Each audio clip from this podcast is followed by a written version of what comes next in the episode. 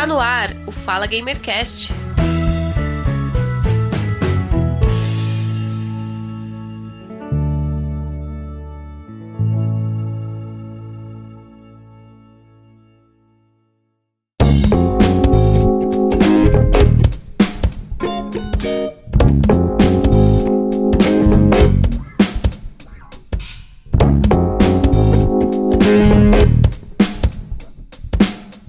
Olá, sejam todos muito bem-vindos ao episódio número 132 do podcast Fala Gamercast.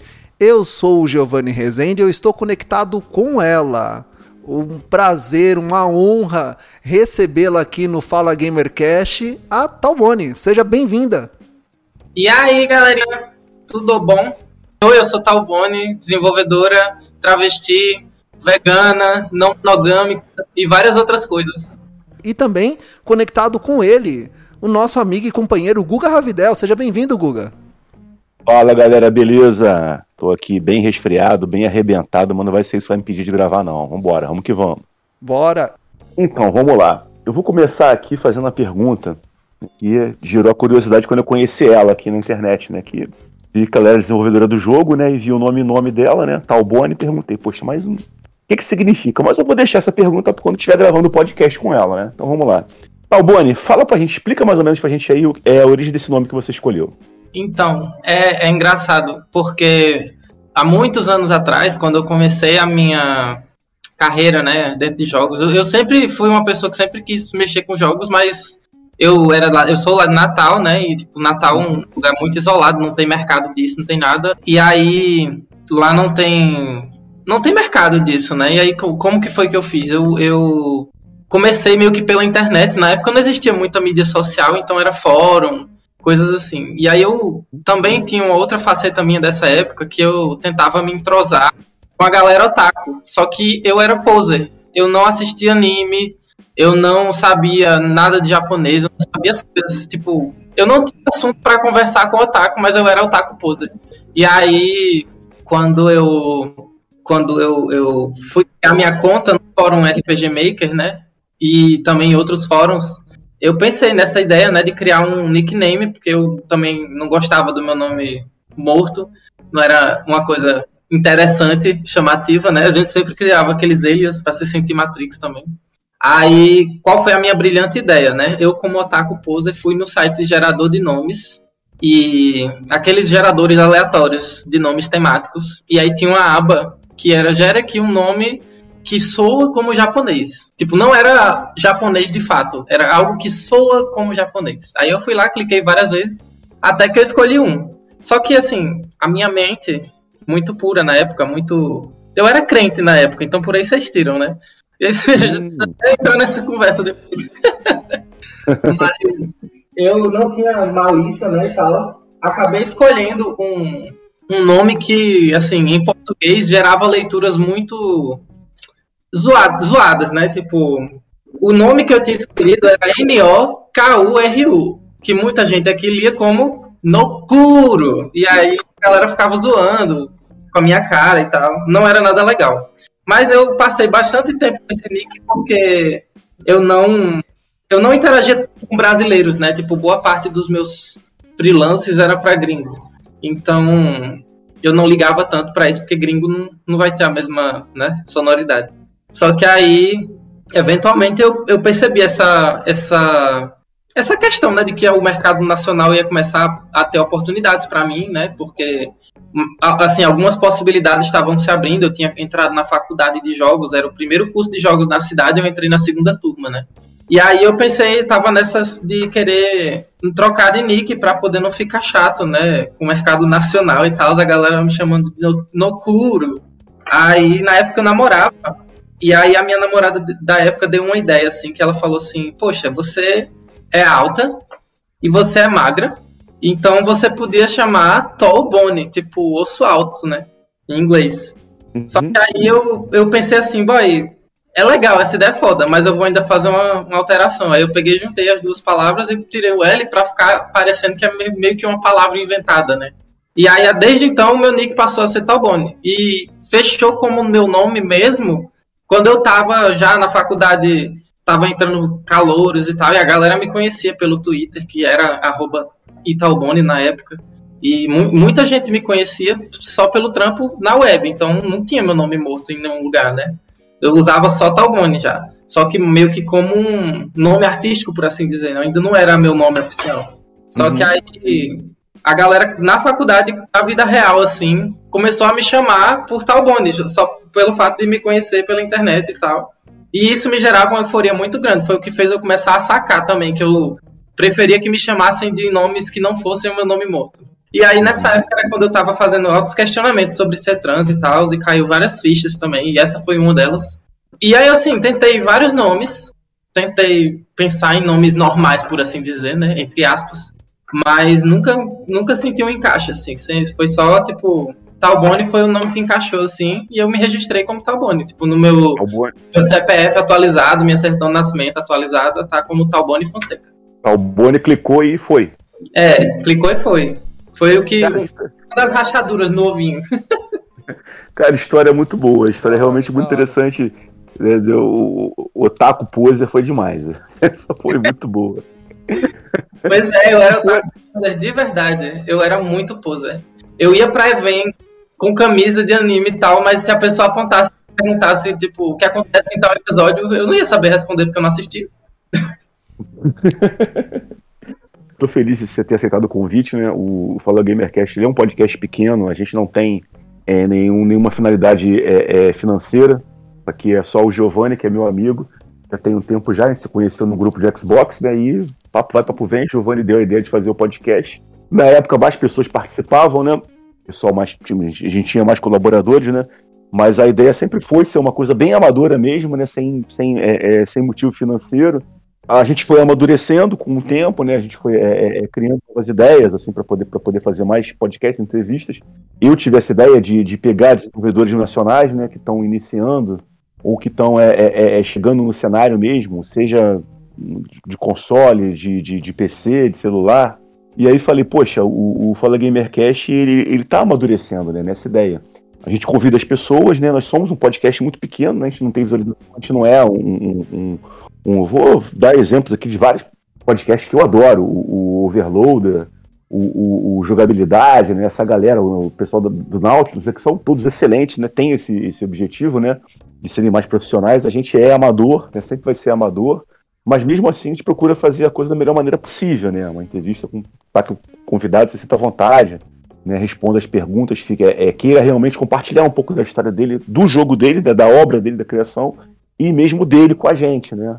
E ao mesmo tempo a gente tem essa política aberta de, de, de, de ser antifascista, né? de ser é, é, é, ter nossas opiniões políticas. Eu sou um pouco mais polêmico, o Giovanni já, já é mais tranquilo, né? Eu já sou um pouco mais radical em algumas coisas. Você, você viu lá os meus, meus compartilhamentos lá no, no Twitter, né? Mas é, é, acima de tudo tem o respeito que a gente tem pela, pela, pela, pelas pessoas que vêm para cá, né? E também pela opinião política delas, pela militância, que nem sempre vai ser muito parecida com a nossa, né? Nem sempre vai ser é, é, as pessoas têm necessidades diferentes. O importante é que é, é, alguma coisa muito em comum a gente tem. Quem vem para cá para falar Gamercast, alguma coisa em comum tem com o nosso objetivo, com a nossa, é, é, é nossa vertente antifascista, né? E por isso, por isso você está aqui hoje. Antifa é nós.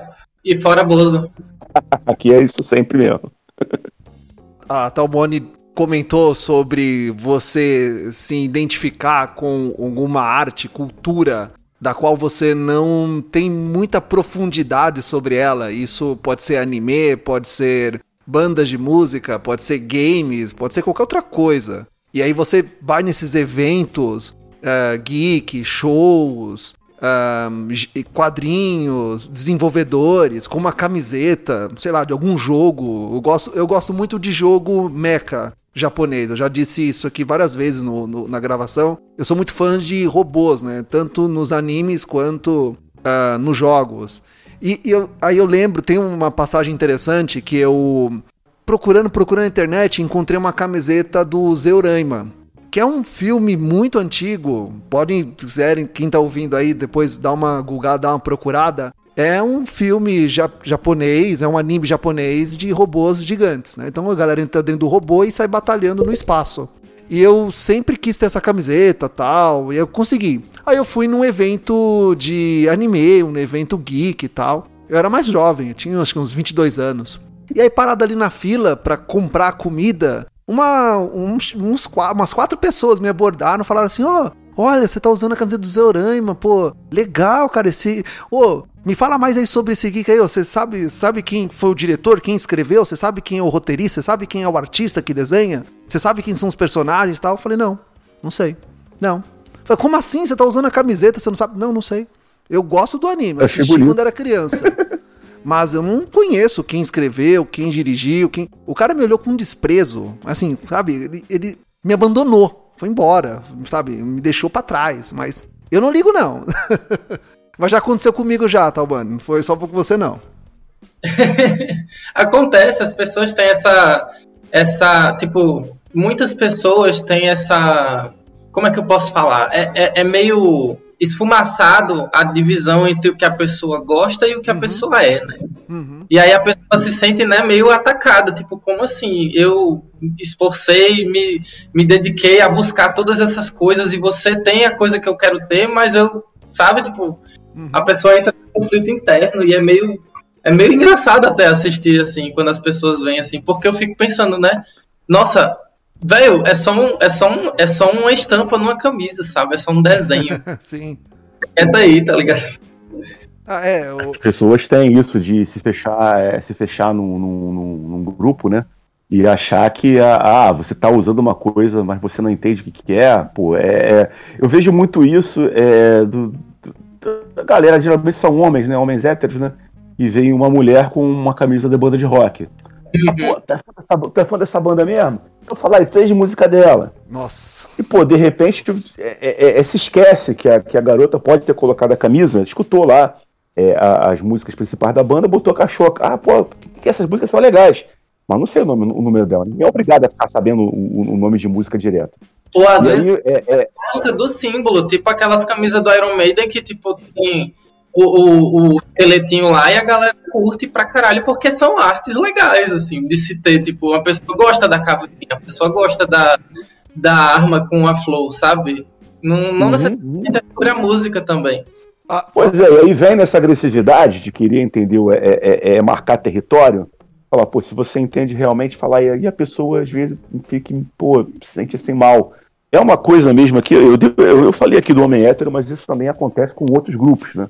É porque é mais frequente realmente acontecer com homem hétero que é o machão, que quer dizer que ah, a minha banda de rock, as coisas só, só, só, se mete quem gosta mesmo de verdade, tem que entender, gente tem que entender como é que entendeu? Essa coisa que é, é, é, eu por andar muito no meio, né, eu não nego, né, sou um cara dos anos 80, né, então eu percebi isso, né, hoje tem outra visão, óbvio, né, hoje eu evoluí, graças a Deus, né, a gente vai evoluindo, e ver que realmente acontece isso e é horrível, é uma coisa horrível, é uma coisa que se eu vejo hoje acontecer na minha frente, eu vou chamar a atenção. Falar, pô, qual é, meu irmão? Para com isso, cara. Pô, qual é ali? Deixa disso, deixa disso. Uhum. É, é, é, triste. A gente, com a gente, pô, eu, eu assim, com a minha idade, né? Tenho 48 anos, né? E é, é, eu vejo gente na minha faixa etária que não evoluiu, né? Mas, mas que continua é, é, tendo o mesmo comportamento que ele tinha lá quando ele tinha é, 20, 21 anos, né? Que é até aceitável mesmo, pra questão de época, né? Mas passou o tempo, cara, pô, olha só, cara, o mundo não tá mais no, no, no, na sua barriga, não, cara, entendeu? Tu não tá sozinho no mundo, não. Não é só o que você gosta que prevalece. Então, hum. pô, olha só, você vive hoje em sociedade. E se você vive em sociedade, tem que ter respeito. E a pessoa tá com aquele mesmo pensamento que ela tinha lá, dominante, lá nos anos 80, anos 90, né?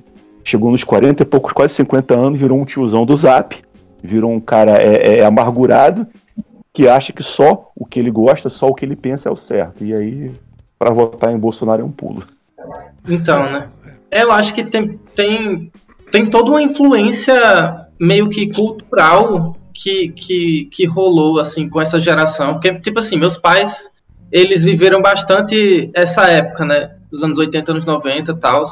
E eu percebo isso muito, assim, existiu meio que uma colonização mental por meio da mídia, da grande mídia, de tudo que era, que era meio que consumido. Lembra só o que que passava na TV aberta nessa época, entende? Você vai olhar, era para uhum. auditório com mulher seminua e, e conteúdo brain dead para a pessoa ficar vendo anúncio, saca? E aí uhum. esses anúncios eram de quê? De uma não só de produtos Porque veja bem, quando você tem um anúncio publicitário, não necessariamente ele está anunciando só o produto, né? Mas também uma visão de mundo que vai reforçar, vamos dizer assim, o, o mercado de consumo que sustenta aquele produto. Por exemplo, você não costuma ver propaganda de margarina ou laticínios em geral em que não seja aquela imagem da família tradicional em volta de uma mesa, saca? Não é comum uhum. você ver isso. Por quê?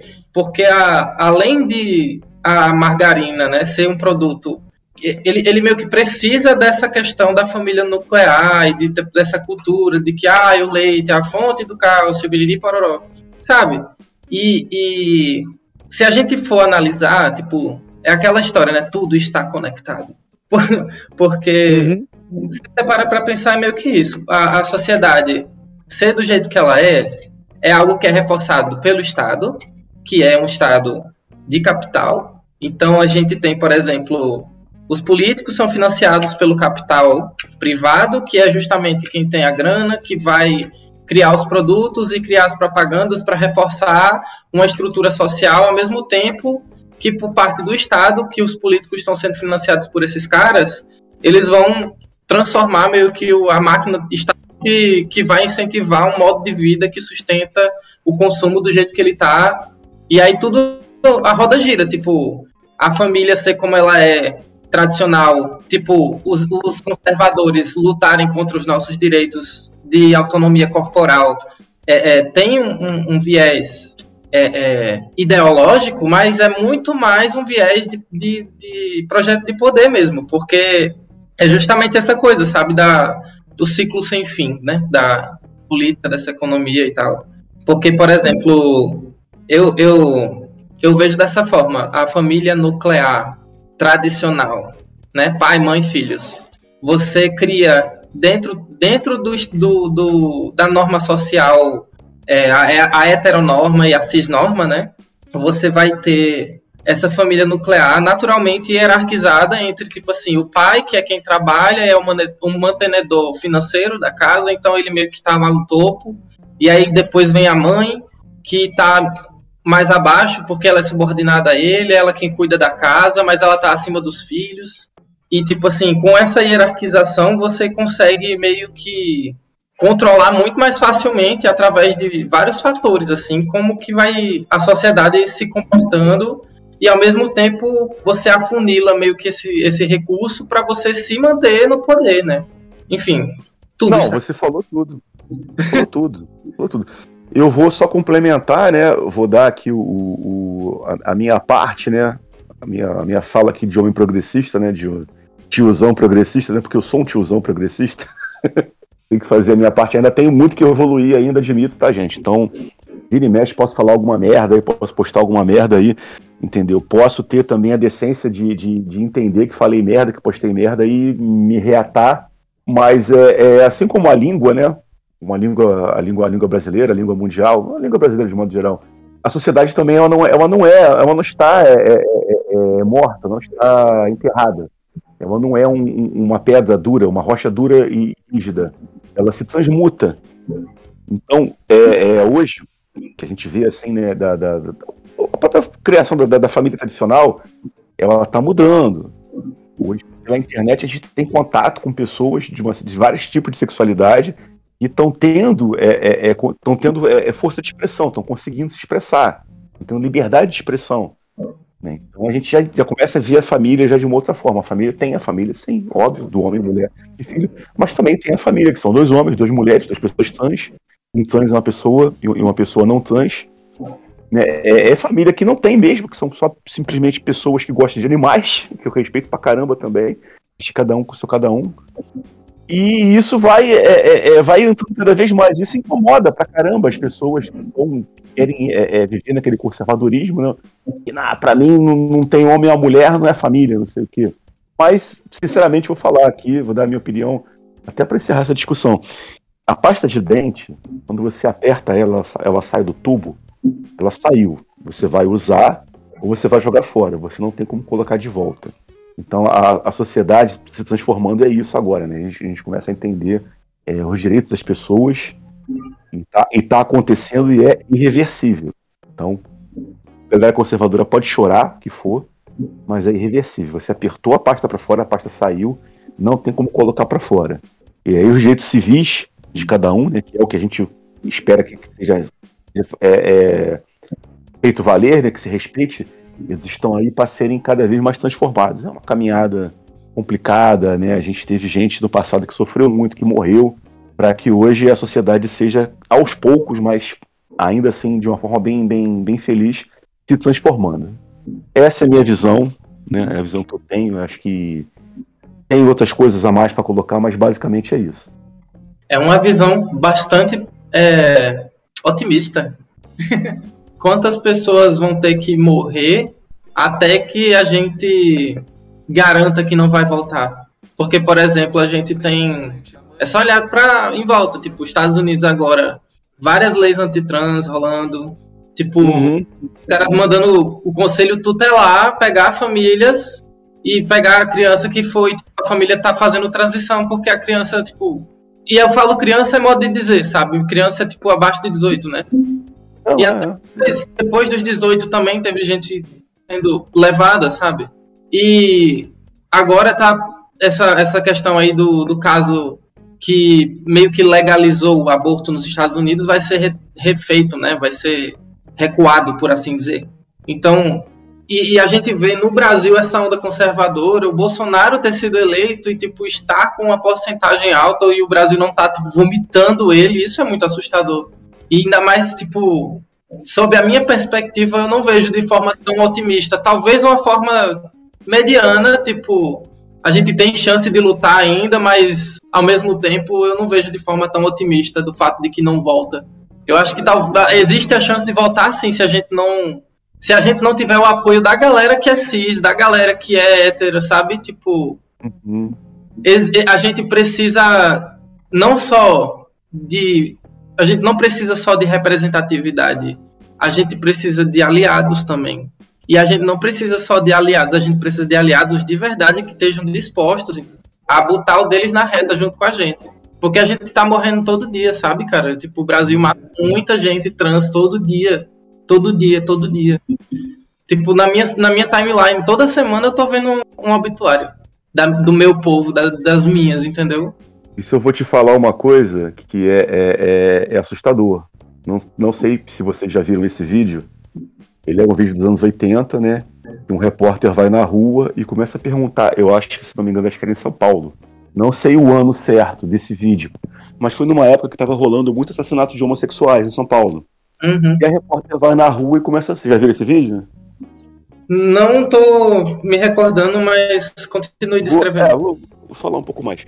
E ela pega pessoas aleatórias na rua, né? Pega uma moça, pega depois um casal, um rapaz, um garoto, um garoto assim que, que parece um operário, e começa a perguntar o que elas acham do assassinato de homossexuais. As respostas são horrorosas. Tem gente que concorda plenamente. Não, eu acho que é isso mesmo, tem que matar mesmo. É, eu acho que ah, é gente suja, não sei o quê.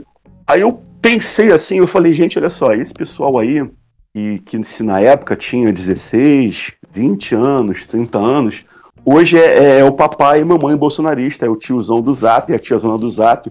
Quer dizer, o bolsonarismo ele sempre existiu, ele sempre estava lá. Sim. Ele só não tinha, não tinha um representante popular, é. um cara popular, porque o Bolsonaro ele é um cara popular, ele é o, o modo dele falar na, nada é por acaso, nada é, ah, ele é assim naturalmente. Não, ele aquilo ali é, é para ele poder ser um líder do fascismo. Então o pessoal vê nele aquilo ali e acha que tá. Então essa porcentagem, infelizmente, isso é uma coisa, isso é verdade mesmo. Ah, desculpa aqui. Essa porcentagem de gente que tá alta demais apoiando ele, isso aí a gente vai conviver por um bom tempo. Esses 30 e poucos por cento aí, talvez seja menos, eu espero que seja menos, mas em resumo, 30 e poucos por cento aí, isso aí é os brasileiros que apoiam ele. Isso aí tem no Brasil, tem no mundo, com outros líderes carismáticos também de extrema direita. Não tem como escapar. Isso aí a gente vai conviver com isso por um bom tempo. É como eu falei, minha visão não é otimista, mas também não é. Não vou dizer que, eu, que assim, ah, já perdemos. Tipo, tem chance ainda. Se a gente se organizar, se a gente sabe. É porque. Acho que, vai ganhar. Acho que, a gente, acho, acho que a gente consegue ganhar. Brasil, né? Brasil. Mas então, vamos embora falar sobre videogame? Vamos falar. Vambora então. Então, é, o, o Relic Hunters, né? Eu andei pesquisando, andei, ah, obviamente, nos últimos, nos últimos dias se falou muito sobre Relic Hunter na minha bolha aqui. O pessoal parece que gostou muito do jogo. Mas eu não joguei, eu não joguei os anteriores. Você participou dos anteriores? Então, não. Eu entrei na, na Rogue Snail para trabalhar no Relic Hunters Rebels. Então, tipo, antes eu tava trabalhando na Insane, que é um outro uhum. estúdio de São Paulo que faz um MMORPG, que ainda não lançou, que chama Profane. Tava trabalhando lá, e aí, no final do ano passado, eu conversei com o pessoal da tal, e entrei para fazer o retorno do Relic Hunters Rebels. Mas eu já conhecia a franquia, eu, eu era backer do, do Relic Hunters Legends. E aí, tipo, foi só realmente, eu já conhecia ele, foi só realmente um aperto de mãos e falar, vem cá. E é, é, eu vi a arte, né? Eu andei, andei vendo a arte do jogo, é incrível. Incrível. Muito boa, muito boa mesmo. Eu, inclusive, mais pra frente, eu vou fazer um comentáriozinho aí, eu vou guardar muito esse comentário, mas mais pra frente eu vou soltar ele aí. Eita. Mas, a, arte, a arte do Relic Rebels, ela é majoritariamente feita pela Shu que é uma das artistas da, da Rogue. Porque, como eu falei, né, eu entrei para trabalhar nesse jogo, mas ele já existia, né? Eu, eu meio que eu entrei para continuar o desenvolvimento do jogo, porque ele estava congelado, e aí quando eu entrei, eu fiz pouca coisa de arte, assim, só para dar os lauréis a quem merece. Você, você entrou mais como programadora? Então, eu, eu entrei também como artista, mas também como, tipo assim, um pouco, um, eu fiz um pouco de várias coisas, né? Eu trabalhei no, na refação do roteiro, a gente refez o roteiro, inseriu outras referências, deu uma amarrada melhor, porque antes não tava, tava meio que um rascunho, né? Tinha, tinha ideias legais, mas ainda não tava tudo muito bem amarrado. Aí a gente trabalhou juntos, eu, o Pedro Falcão, e o Venturelli, e a gente trabalhou nessa refação do roteiro. É, também trabalhei na arte, a, no design né, da, das telas de crafting. Então, os menus de crafting, aquelas, aquelas artezinhas e, e as interações daquele menu. Enfim, eu fiz, sabe, várias coisinhas. Eu sou uma desenvolvedora bastante generalista, né? Então, eu só não peguei para programar direto porque nosso time tem duas pessoas para programar. Então, eu fico mais nessas outras tasks, assim. Giovanni, você quer fazer alguma pergunta para ela antes da gente começar a segunda parte? Assim, eu não tenho pergunta para fazer. Na verdade, eu tenho elogio para fazer a Talboni da, da arte dela, né? Da, da criação dela. Isso, é isso. Na verdade, eu tenho muito tenho elogio para ela ser quem ela é, estar lutando com isso e mostrando a luta, a resistência por quem ela é hoje é através da arte dela. Os jogos são muito bonitos. E eu acho que a gente vai falar mais pra frente lá sobre a Netflix, não vai? Opa, sim. Então, assim, eu só tenho elogios, na verdade. Não tem nem muita pergunta para fazer. Eu dei, eu olhei, olhei os jogos, vi os vídeos. É, é uma mulher incrível. Talbona é incrível. Uma super mulher. obrigada, obrigada. Porque eu confesso como... que é, é Guga, eu foquei como... mais no, no, no, jogo no, no jogo no, no, jogo novo, né? Eu não, uhum. eu não vi uhum. muito dos jogos antigos, né? eu foquei ah, mais eu no, eu dei uma olhada no Relic Hunters Red. Não, dei uma olhada e nos antigos. Tudo que eu vi, tudo, tudo, que eu vi do jogo, sinceramente, tudo que eu vi, eu também vou é, é, é elogiar os, os programadores, o, o, pessoal da arte, o pessoal do roteiro também, né? Que trabalhou, que depois, depois a gente vai citar eles aqui né, no, no, no rodapé. Mas se a Talbone quiser também pode falar do pessoal à vontade, pode falar da equipe toda daqui que se, se reuniu para poder fazer o jogo. O jogo é simplesmente maravilhoso. Eu estava muito lembrando aqui, muito, eu estava muito lembrando aqui também né, de um outro jogo, de uma outra, de, de uma outra, uma outra equipe trans, né? Que é um Sign, né? Um Sign, um Sign, esqueci, desculpa meu inglês, tá, galera? Unsight. Mas é um Sign, né? Unsight, Unsight. Unsighted. Unsighted, isso, meu inglês é péssimo, só minha pronúncia não tá muito boa, não. Mas eu tava lembrando, né, e, e o jogo elogiadíssimo, né, que para muita gente, né, muitas, até podcasts famosos como, como o Ricardo, né, merecia é, é, é, mais prêmios, né, como jogo do ano. Me parece, tá, me parece, gente, tô aqui, é, é, é, eu sou eu sou bem apaixonado quando eu falo sobre jogos, né. Então me parece que, que o Relic Hunters Rebels, ele tá indo nessa mesma linha, e em breve, né? O jogo já foi lançado, tem dois dias, né? Já tá disponível na Netflix, né? É, já tá disponível na Netflix. tá disponível no Netflix, né? iOS e Android. Uhum, iOS e Android. Me parece que em breve a gente vai ter boas notícias em Talmônia. O jogo é, é, é, tá muito legal e eu acho que vocês vão ter boas notícias sobre o sucesso desse jogo, hein? Nossa! É, é ver pra crer, mas eu tô levando muita fé. Eu tô levando muita fé mesmo. Que o universo te ouça. Eu tô aqui. Enquanto eu tô aqui falando com você, eu tô vendo aqui parte do gameplay que eu não vi ainda, né? O jogo é muito dinâmico, nossa. É um jogo gostosinho pra caramba de jogar. e é meu tipo de jogo, né? Que é um, um, um, um pixel art, né? Posso assim dizer. De combate, craft. Adoro, adoro isso, adoro. Até falei, até falei da capivara com você, né? Que é a capivarinha lá, né? Que, que é, que é a, a, a armeira né, da parada. Não sei qual o nome que você dá. Baru, a capivara não binária. É, é, é assim, ela é, ela é. Como é que fala, gente? Que faz, que faz as armas. É engenheiro, engenheiro, criador. Então, vocês recolhem né, os, os materiais né, e levam, e levam né, e, e ela vai e transforma, né? Isso. Você, então, é no, o loop de jogo é meio que isso, né? Você entra na fase, aí a gente uhum. tem quatro mundos, tem dez fases cada, e uma, e uma fase boss. E aí, nessas fases, você coleta itens, matando os inimigos, você coleta loot. Com esse loot, você pode craftar as suas arminhas que você consegue dropando também na fase, os blueprints da na, das arminhas. Aí você leva, pra, leva para Baru, que é a, essa capivara engenheiro e Uhum. É, não binário e tal, tem toda uma historinha, porque Baru originalmente é pacifista, né? Tipo, a, a, tribo de Baru é uma tribo pacifista, então Baru não pega em arma. Mas aí Baru é engenheiro e criar coisinhas com blueprint. Aí Baru fala assim: ah, traz a blueprint para mim que eu faço as, as armas para você. Aí você consegue craftar as armas e, me, e melhorar elas também. E é meio que esse o loop do jogo, né? Pegar loot para melhorar as armas, para chegar nas fases mais difíceis e conseguir passar. E aí cada fase tem um pedacinho de história também. Você falou de Baru, né? O nome, o nome é, é, é, curioso, porque é um bicho que eu gosto pra caramba, que é a capivara. É quem teve a ideia de fazer a capivara, capivara capivara, assim, como ah, esse animal aqui vai ser o, o, o engenheiro da, da, da, do jogo. Foi sua essa ideia? Porque é maravilhosa.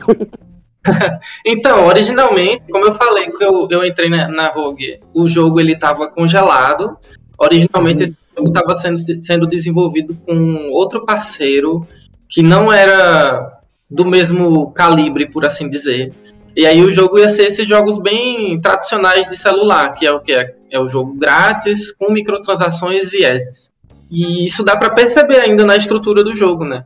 Só que quando eventualmente essa parceria não se fez é, é, fruir, né? E aí o, o pessoal da Rogue escolheu o jogo, né? Segura e, e, eventualmente apareceu essa oportunidade de falar com a Netflix e a Netflix estava buscando jogos para colocar no catálogo, né? E aí o pessoal da Rogue falou: a gente tem esse jogo, tá inacabado, mas a gente faz essa parceria para terminar e aí a gente lança na sua plataforma. E aí a Netflix adorou o jogo e tal, a gente Aí eu entrei na Rogue para é, continuar o desenvolvimento. Só que aí aquela coisa, originalmente, como o jogo ia ser free to play, a história ia ser muito mais de leve e muito mais de background, assim, só um, um ambiente mesmo para poder fazer sentido as fases. Então, tinha ideias muito legais, mas só que tava tudo meio desconexo e tal. Aí quando eu entrei, aí tipo, Baru, por exemplo, era só uhum. era só o primeiro contato, tipo, o primeiro pontinho de história, por assim dizer.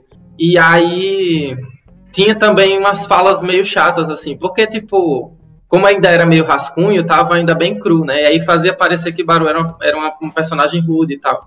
E era só isso, era só um NPC que você falava nessas primeiras fases. E o design era diferente, era já uma capivara, mas era um design diferente e era um cara. Era o Baru, né? Aí quando a uhum. gente pegou pra fazer assim, refazer outras features e tal, é, eu tive essa, eu dei essa proposta, né, da gente transformar Baru em, em uma mecânica, digamos assim, do jogo, que seria para integrar dentro da história mecânicas do jogo para que o, o jogador se sinta mais imerso na história, né? Porque, por exemplo, antes a tela de crafting e upgrade das armas, ela existia mas ela tinha um outro design completamente diferente. Era, era, era realmente só um menu. E aí, ao colocar Baru como engenheiro que cria as armas, aí a gente conecta a história com a mecânica, né? E aí, tipo, o pessoal adorou essa ideia. Eu fiz um. O character design foi refeito do zero, eu refiz o character design. Tipo, eu, eu trabalhei em conjunto com a Shu, mas essa foi uma tese que, que a Shu meio que deu uma consultoria para mim. Assim.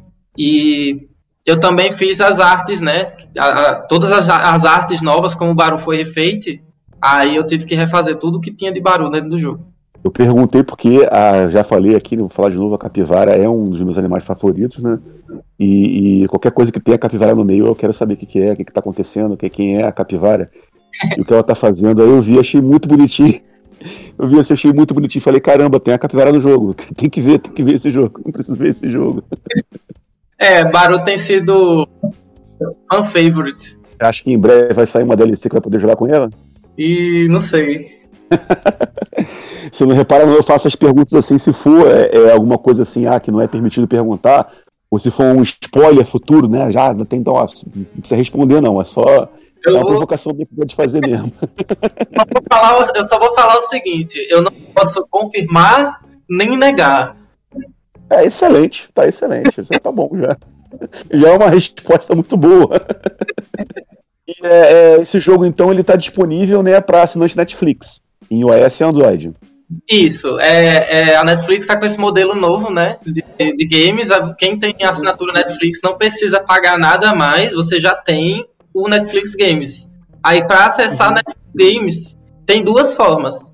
Ou você baixa o aplicativo da Netflix e através dele você abre o jogo. Tipo, dentro do, do aplicativo da Netflix vai ter uma aba de jogos. E aí você pro, pode procurar lá direto o nome do nosso jogo, que é Relic Hunters Rebels. É, e aí também tem como você baixar direto da loja. E aí você vai no Google Play ou então no, na App Store e coloca lá Netflix Relic Hunters Rebels. Aí você vai baixar o jogo, ele vai instalar normal, como um jogo normal, gratuitamente. E uhum. aí jogar, quando você abre o jogo pela primeira vez, ele pede seu login da Netflix. E aí funciona igual um filme, um negócio tem os perfis, né? Você tem, por exemplo, uma conta compartilhada, cada pessoa tem um perfil, geralmente, né? Então dá para você, cada perfil ter um save.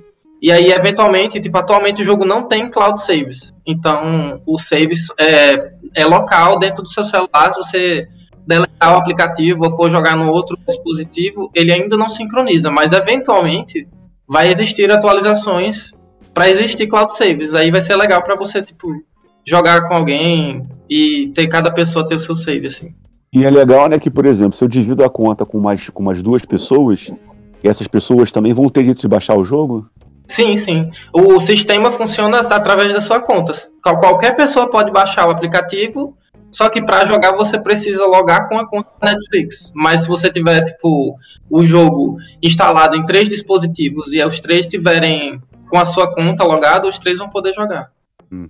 E aí é bom que faz um co-op, né? Você pega e faz um co-op, né?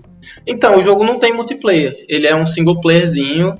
Ah, não tem. Infelizmente, essa, essa, essa feature a gente vai ficar devendo. Mas futuramente você não pode negar nem confirmar, né? Essa, essa feature eu acho que é bastante difícil de acontecer. Eu acho que só se ah. o jogo. Só se rolar uma demanda assim, absurda, mas acho difícil, difícil mesmo. Aqui, tô aqui cruzando os dedos aqui para que isso aconteça, então.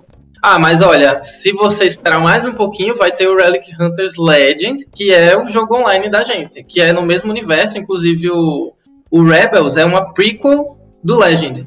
E uhum. aí, tipo, as coisas que acontecem no Rebels fazem o setup de alguns algum dos, das partes de conteúdo assim do, do Legend. E aí o Legend vai ser free to play, que é o que recentemente a gente anunciou, que é parceria com a Gearbox. Quem vai publicar o jogo é a Gearbox.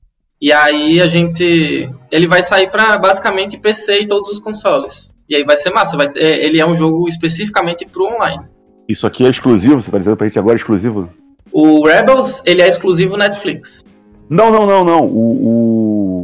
Helic, é, desculpa o nome do que vai sair para consoles mesmo? O Legend ele vai sair para PC, todos os consoles e vai ser crossplay. Crossplay. Já, já tem data já? Não, não, de lançamento a gente ainda não tem data não. Mas ele está, tipo assim, caminhando a passos largos, em breve. Em breve coisas. Bom, eu já falei aqui, vou falar de novo. Eu tenho certeza que é, é, é, em breve vocês vão ter uma notícia muito boa desse jogo, né? Parece que, bom, pelo menos na minha bolha, né? A galera tá falando muito bem dele. Então, muito bem comentado. É um jogo maravilhoso. É meu tipo de gameplay.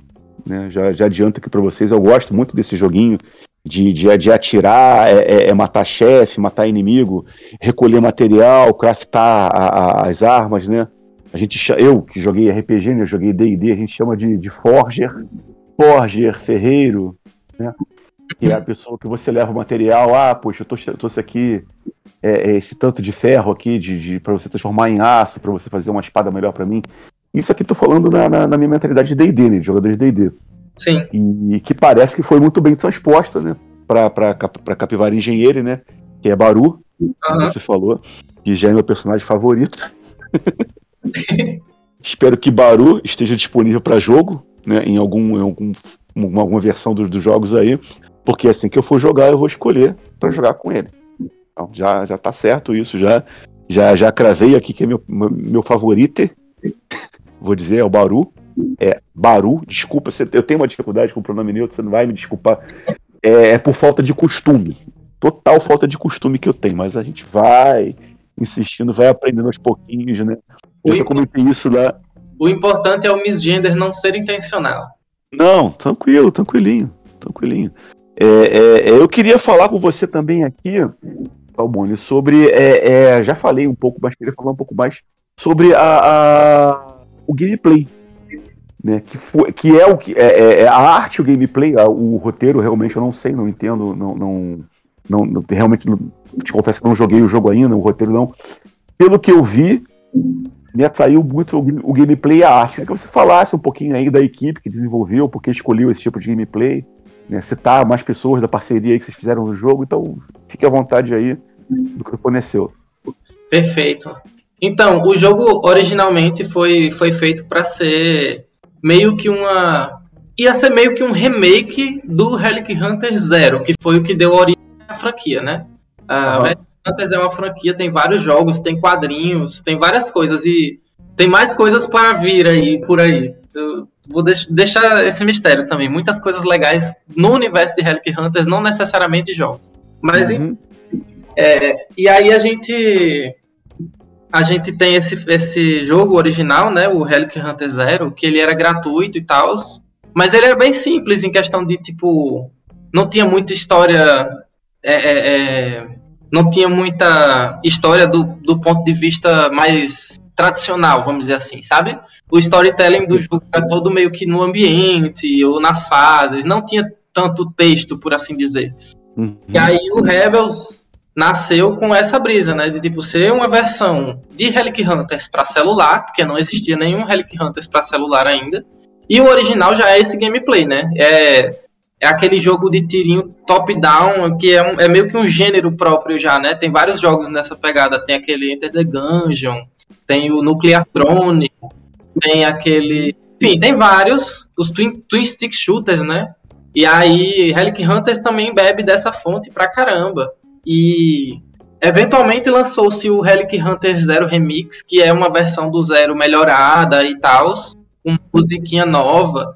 E aí começaram esse projeto do Rebels. Só que aí, como congelou e tal, enfim, foram duas equipes, mais ou menos, que trabalharam no jogo. O original, quem trabalhou foi é, Maíra Testa, que não tá mais na Rogue, mas fez parte do roteiro original.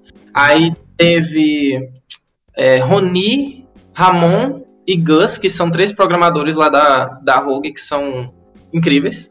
E teve a Chu como artista, e, se não me engano, Pedro Falcão trabalhou nessa versão também. Mas aí, tipo, como aí congelou, né? Por causa do que, que não rolou aquela parceria original. E aí, nessa segunda etapa, aí foi quando eu entrei e entramos três pessoas novatas para trabalhar nesse projeto. Aí foi eu, é, Pedro Corgos e a Estela. E aí a gente contou com a ajuda também do Venturelli. O Venturelli é o meio que o cabeça da Rogue, assim, ele meio que todos os projetos de Relic Hunters ele tem uma mão bastante uma mão assim no, no projeto. E o Rebels não foi não foi diferente, né? Desde o início, na verdade. eu só esqueci de falar. E a Eli também como producer, né? E aí, eventualmente, nessa segunda etapa também tivemos Renata Rapio como producer também. A Chu, mais uma vez, ajudou nessa segunda etapa. Eu trabalhei com a arte. É, e tivemos Pedro Falcão também ajudou a refazer o roteiro junto com o Venturelli. É, tem a Jéssica que ajudou com level design. Deixa eu ver se eu tô esquecendo alguém. Ai meu Deus, o medo. é, acho que é isso. Essas foram as pessoas que trabalharam no Relic Hunters Rebels. Tem mais gente se pá, se eu estiver esquecendo, mas se eu tiver esquecido, desculpa, vai estar tá lá na tela de créditos quando, quando as pessoas zerarem. Não, é porque é, é, depois até, isso aqui é, é off, né, é off. Depois, se você quiser mandar para o Giovanni né, uma lista né, das pessoas, uma lista mais completa, né, enquanto ele, ele prepara a edição do cast, beleza, ele vai preparar lá. Nice. Vai, e vai tomar esse cuidado para que ninguém não deixe de ser citado, né? Para poder ser honesto com todo mundo. Eu até pensei em falar com você para se quisesse chamar uma outra pessoa para poder gravar com a gente, mas eu confesso que eu fiquei meio sem graça, né? Eu já conseguia a sua participação. eu achei até um abuso, né, de chamar uma outra pessoa. Ah, é isso, tudo bem. Mas outras pessoas também junto. Fico feliz, fico feliz, né? É, é, o jogo realmente ele tem, ele tem essa pegada meio é, Enter the Gungeon, né? Eu percebi o, o, estilo de jogo. É um estilo de jogo que eu gostei demais. Tô doido para poder, poder jogar. Se eu tiver uma chance por Vou até, vou, vou até, vou, devo até voltar a reacionar a Netflix para poder jogar esse jogo. e agora que você falou, né? Eu vou ficar aguardando também pelo lançamento do, do, do Legends, né? Então, se, Play 4. se você tiver bastante afim de jogar um pouquinho de Relic Hunters, o Zero ainda existe como acesso gratuito na Steam.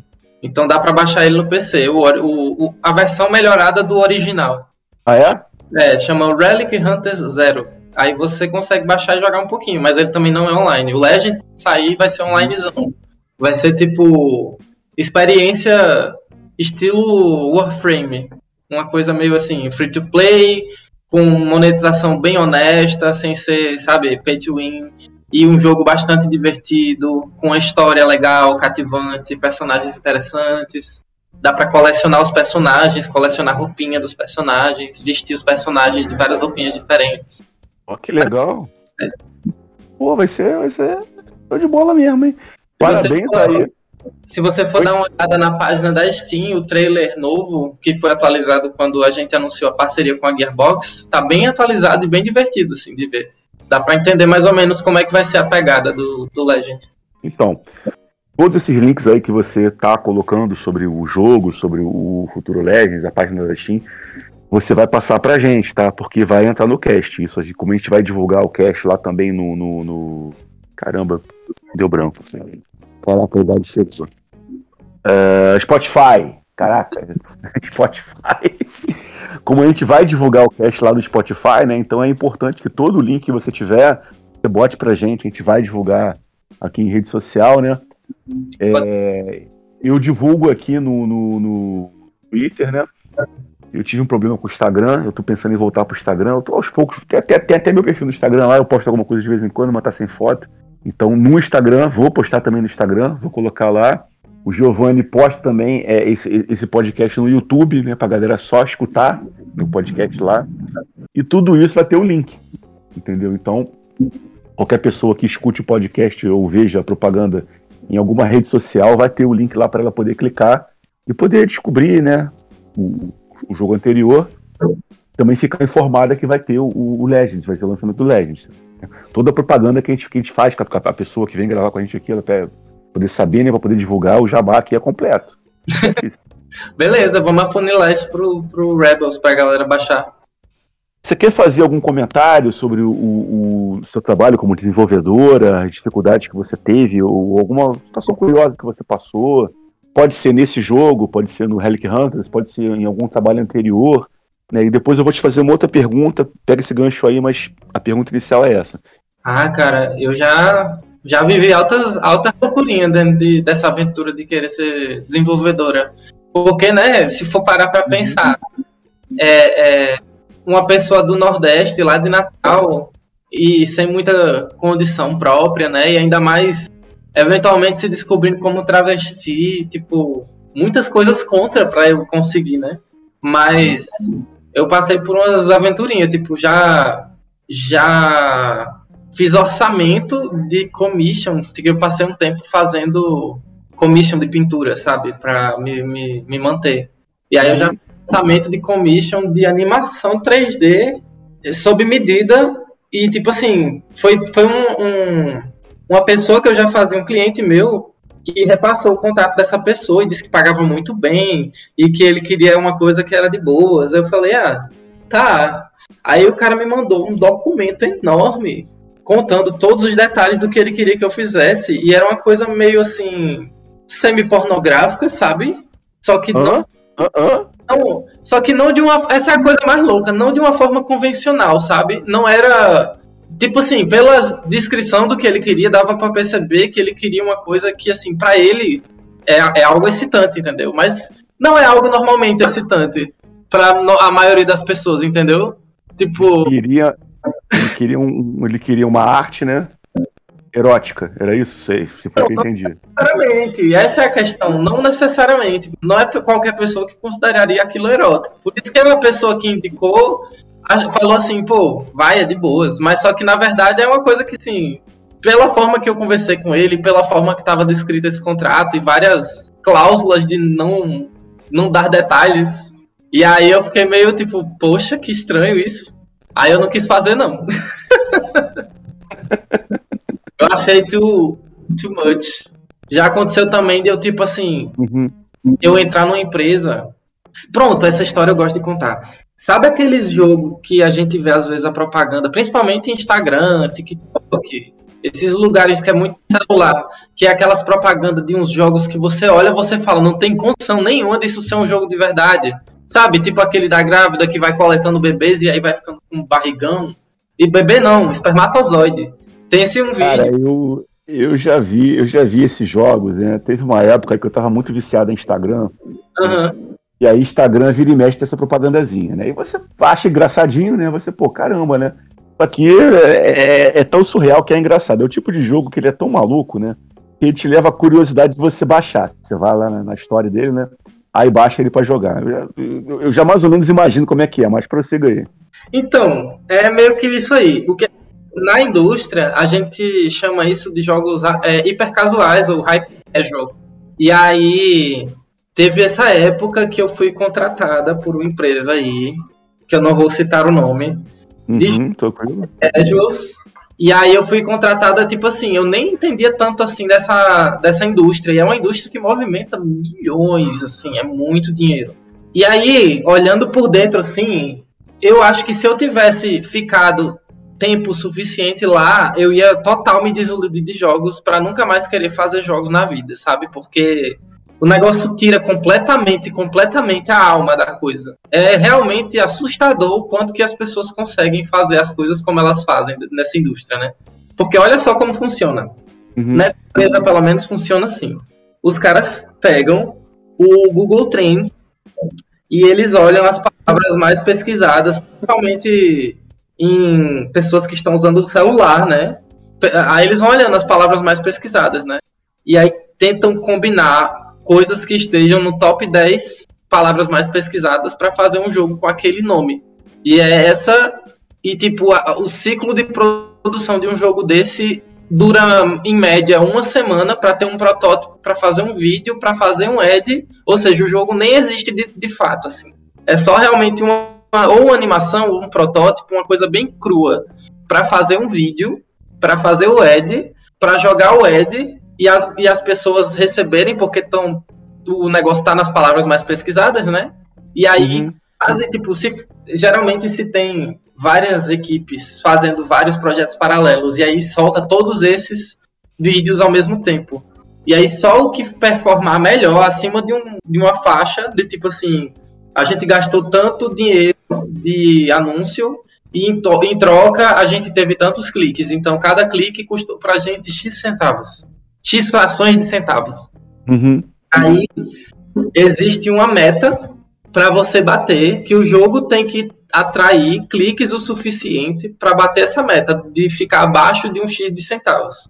E aí só assim que o jogo vai para frente, senão você destrói aquele projeto e começa um outro. E assim vai a máquina, atirando, atirando na parede assim, loucamente até acertar um alvo. É muito é massacrante, sem... é massacrante isso, né? Sim, mas assim, a, a minha sorte é que eu não durei um mês lá, porque o chefe era meio transfóbico, assim, e era muito abusivo comigo dentro do chat, assim, que era remoto.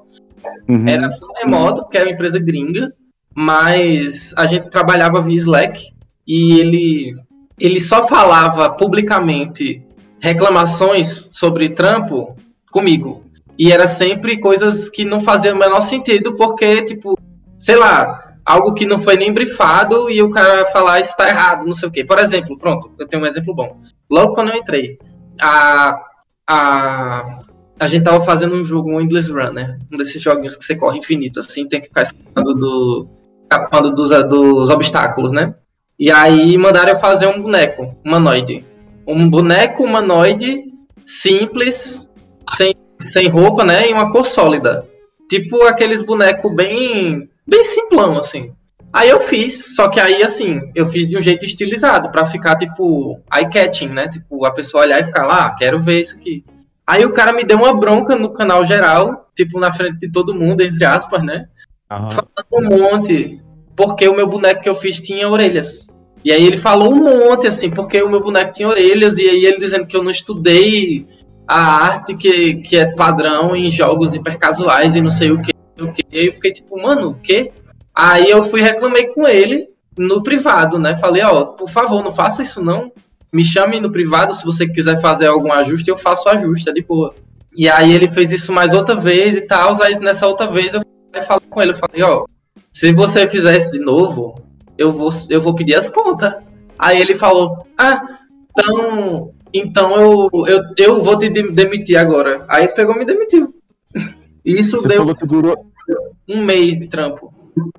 Você falou que durou um mês, eu até falar isso, isso durou muito tempo, né? Porque o ambiente desse aí, eu, eu vou até falar do, do, Não vou nem falar do tipo de serviço, né? Porque tem gente que, que realmente é, é dar sangue nisso aí, né? Realmente precisa desse tipo de coisa. Mas esse ambiente aí, com esse tipo de, de, de entre aspas, cobrança, né? Pode falar que é cobrança, mas é tudo menos uma cobrança decente, esse tipo de coisa, né? Eu realmente não. não sei lá. não tem nem o que dizer. É muito opressivo, é muito, é muito, muito horrível imaginar uma situação dessa, cara. Nossa. Tem uma questão que eu acho que agrava, né? Porque eu falo, eu falo quando eu converso sobre essa situação, eu falo que foi transfobia, mas assim, a, eu falo que foi transfobia porque eu, eu, sei que foi transfobia porque ele só fazia isso e eu era a única pessoa trans.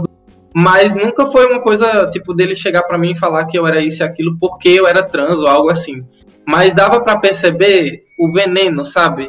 Tipo, eventualmente ele teve um dia que ele foi nessa, nessa vez que eu que eu que ele me demitiu, né? Que eu tinha falado que eu que eu iria me demitir se ele fizesse aquilo de novo. Aí ele chegou a falar, tipo, ah, eu conheço gente como você, vocês são pessoas manipuladoras e não sei o quê. E aí, tipo, antes disso eu também tinha descoberto uma coisa que foi meio que. É, porque essa empresa é de um país que eu eventualmente descobri que é transfóbico, sabe? Tem leis antitrans e tudo mais, a galera não é muito favorável a gente, entendeu? Uhum, uhum. E aí os caras de lá contratavam gente daqui como mão de obra barata, justamente. E aí enfim, foda-se foda quem é a pessoa, eu só quero que seu trabalho barato. É meio que essa ideia dos caras. Só que quando eu entrei, e tipo assim, os caras nem me conheciam direito, né? Tipo, a gente só fez entrevistas online, coisas assim. Nada de olhar na cara, ou sei lá. E aí. Isso tudo é várias red flags, né? Mas eu nem me. Mas enfim. Eu. É, deu, red flag é, é, o sinal, né? A gente percebe aquele sinal, pô, eu pensei, deu uma luzinha aqui. Mas, ah, mas será que. Ah, não, não, vamos, vamos dar mais uma chance, vamos, vamos um pouquinho. Mas então, o que eu fiz, que eu acho que meio que foi o, o que botou um alvo na minha testa, foi justamente no primeiro dia, eles tinham um canal lá de welcome, né? Tipo, toda pessoa que entra na empresa se apresentar tal. Aí eu fui e botei bem grande, eu sou trans, muito orgulho, oi, tudo bom. E aí eu acho que nesse momento ali eu levantei uma bandeira num lugar onde essa bandeira não estava muito bem-vinda, assim, porque eu era literal a única pessoa que sofria esse tipo de, de atitudes, assim. Era meio bizarro. É, esse tipo de, de, de, tratamento, né, que a pessoa é, você era a única pessoa trans ali, e tudo é pra cima de você, é também claro que é uma transfobia, porque o cara não vai chegar né, abertamente e falar, ah, eu não gosto de você porque você é trans, eu não gosto de você porque você é travesti, tá, hum. você isso, você é aquilo, não vai falar isso, mas ele vai a todo momento, né, te culpabilizar pelas coisas, né, ficar em cima da, da pessoa, né, e falar, ah, eu não gosto de gente como você. Mas que tipo de gente? Ah, isso pode ser um monte de coisa, mas no fundo, no fundo, a gente sabe que a implicância é porque a pessoa é trans, a pessoa é travesti. Sim. Isso fica bem claro, fica bem claro, né? Tipo de gente. Eu tenho umas histórias parecidas, né? Que eu já, já trabalhei com, com, com marketing e mídia também, né? Quando eu era, quando eu era mais novo, né? E é, é, é exatamente assim, né? Quando você tá com uma pessoa de, de um outro estado, de outro país, né? E pelo seu sotaque, pelo seu modo de se comportar, que percebe que você não é do, do, do, do, do tipo que ela gosta, né? Xenofobia. é, e a pessoa não precisa nem ser, nem, nem ser trans, nem ser travesti. Simplesmente tem um comportamento, tem um jeito, né, que ela não gostou, e ela vai fazer algum. Vai, vai, vai, vai pegar no seu pé, vai te, te encher o saco, te perseguir até você realmente ou se demitir, né? Ou ela chegar, ah, então ah, tá bom, então toma aqui, vai embora, estamos aqui na demissão. Infelizmente, esse tipo de coisa é, é, é, é agora a gente que, que tá tendo né, mais uma, uma coisa da, da, da, internet, né? A gente já pode ver isso também, assim, acesso remoto também, né? As pessoas uhum. fazem isso remotamente, né? não precisa nem estar na tua cara para poder tratar mal, né? Tratar mal por uma videoconferência, alguma coisa assim, né? É. Não, mas eu, eu fico muito feliz de, tipo, eu passei por poucas e boas, mas eu tô hoje num lugar que é muito massa, muito, muito massa. Principalmente tipo, eu tendo passado por onde eu passei, tipo, valorizo demais onde eu tô, porque a Rogue é muito diversa, muito aberta, muito ampla para todas essas questões, assim, a galera entende, sabe? Apoia de verdade, não é só, no, não é só igual outras empresas, assim, que tipo, você tá, a galera fala, ah, a gente é a favor, mas não faz nada, sabe? Não faz absolutamente nada pra, tipo, ser de fato uma diferença no mundo com relação a essas coisas, mas, tipo, a Rogue, eu fico muito feliz a gente ter a galera que a gente tem lá. Tipo, por exemplo, o Rebels, ele tem na história Baru como sendo personagem não binário e boa parte do diálogo de Baru foi escrito por uma pessoa não binária, que é Pedro Falcão. E é, além disso, tem a, a, eu fiz a arte, eu sou uma pessoa travesti, e além disso, a gente tem outros personagens que, tipo, a gente tem pessoas na Rogue para falar alguma coisa, tipo, a gente tivesse alguma representação errada, a gente tem pessoas dentro da Rogue, sabe? Esse é o que é o certo. Porque muita gente faz, tipo, ah, não, a gente faz um personagem trans aqui no nosso jogo, mas aí não tem pessoas trans trabalhando na empresa, sei lá, ou então tem poucas, sabe? Mas lá na Rogue tem muita gente trans, tem muita gente não binária lá na Rogue. Isso é muito, muito massa pra justamente a gente tá retratando isso no nosso jogo de uma forma de verdade, sabe? É a gente que tá falando da gente. Tem Baru que é não binário, aí tem é, NPCs no jogo, dos quais dois são, são perso personagens transmasculinos e um é meio um, um arquétipo, né, de gay, com um, um, a liberdade do trocadilho, porque, enfim, é um viado. ah, tranquilo. É, vocês vão ver. Quando ficarem na história, vocês vão saber. E aí tem, tem, tipo, vários, várias. Tem um, um, dos, um dos personagens jogáveis é canonicamente trans, sabe? É, é canonicamente uma trans, uma mulher trans. E e isso é uma questão que, tipo assim, a gente faz de coração, sabe? A gente faz do nosso do nosso mundo mesmo. Isso, eu, isso que eu tô muito feliz de estar onde eu tô e trabalhando projetos que eu tô trabalhando. E, e, e, é interessante, eu vou até falar uma coisa aqui que ele é. A gente, a gente acaba tendo que assumir essas coisas, né? Porque o, o mundo gamer, ele é muito preconceituoso. Uhum. Né? Se, jogos online, então, principalmente jogo de jogo de tiro, jogo de jogo competitivo, ele tem uma tendência de ser extremamente tóxico. Né? Eu tenho percebido que isso está mudando, ainda que lentamente e com muita resistência, isso está mudando. Né? Então, é, é, ter uma empresa, né, como você falou, que te recebe bem, de braços abertos, é, aceita a sua sexualidade e também deixa isso assim bem certo né, nos trabalhos, né, nas artes que vocês fazem, né, no, no, produto final. Isso é bem interessante e é uma coisa que lá na frente vai contar ponto para poder combater esse tipo de comportamento tóxico. Que, cara, a gente vê muito relato de. Eu não, eu não, eu não vou nem citar a empresa aqui, todo mundo sabe, né? das empresas que não, não tem uma, uma passividade com esse tipo de comportamento tóxico, né? Mas é mais uma vez eu boto aqui um pouco da minha esperança, né? Eu sou velho pra caramba já, né? Já jogo videogame desde, desde o Atari. Então, o multiplayer na minha época era você convidar a molecada para poder ir para sua casa e jogar, Sim. né? Mas é, é, é, é, eu, eu acho que eu fico feliz desse espaço ter sido tomado, né? De cada vez menos, até as empresas mesmo tendo, tendo consciência, né? De que já que é um mercado capitalista mesmo, né? E já que é como eu falei antes, né, a Terra está tá, tá, tá, se transformando, então mais pessoas vão reivindicando o seu, o, o, seu, a sua liberdade de poder falar, de poder ser o que são, de poder exprimir a sua sexualidade do modo que elas quiserem exprimir. Então esse comportamento tóxico está cada vez ficando com menos espaço. A gente, eu, eu, sempre gosto de falar, sempre que tem a chance de poder dar essa alfinetada aqui, eu falo do pessoal do, do Xbox Mil Grau e de qual foi a derrocada deles, justamente por esse tipo de comportamento preconceituoso né, de que legal a, a, briga comprada lá, né, que o, o Ricardo no Nautilus, um cara que eu admiro pra caramba, que ele jogou isso no ventilador, né, uhum. gravou o vídeo, jogou no ventilador, e a galera comprou imensamente isso, né, então, beleza, é, é, é... e esses caras fiquem reduzidos lá nos grupeiros que eles têm, né, de poder falar merda, de poder falar preconceito, poder falar racismo entre eles, mas que não sejam suportados quando vierem né, para o mundo aberto, né? Para jogar com pessoas normais, porque esse tipo de gente aí que fica com esse tipo de, de comportamento agora em 2020 já, pô, cara velho já, de 30 e poucos anos, e insiste em querer ser é, é, preconceituoso, seja homofóbico, seja racista, não vão ter espaço, cada vez menos. Eu fico muito feliz, porque hoje, até, vou falar aqui, até antes da pandemia, né, até uns 5 anos atrás, você via Xbox Mil Grau e era realmente, dominava os assuntos do Twitter. E muita gente passava pano, não, que é só um pessoal que gosta de videogame, não sei o quê, você não pode calar a palavra deles. E eu sempre lá atrás falando, ó, oh, esse povo é podre, esse povo é, é, merece o desprezo. A própria Microsoft dava mole pros caras, tinha conversinha com os caras, eu falando, isso não vai dar certo, vai dar uma merda um dia.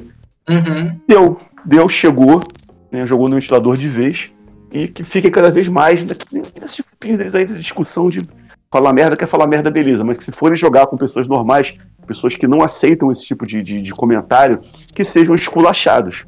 Né? E realmente entendam que, pô, é, é, é, é, o mundo é isso, cara. O mundo não é feito só para vocês, não é feito só para tipo de gente podre assim, não. A gente tem muita gente que quer ligar o videogame, quer se divertir, quer ter um companheirismo lá, né? Quer ter uma amizade, quer conhecer gente, quer poder é, é, é realmente ter uma, uma, uma, uma, uma, umas horas de diversão lá, né?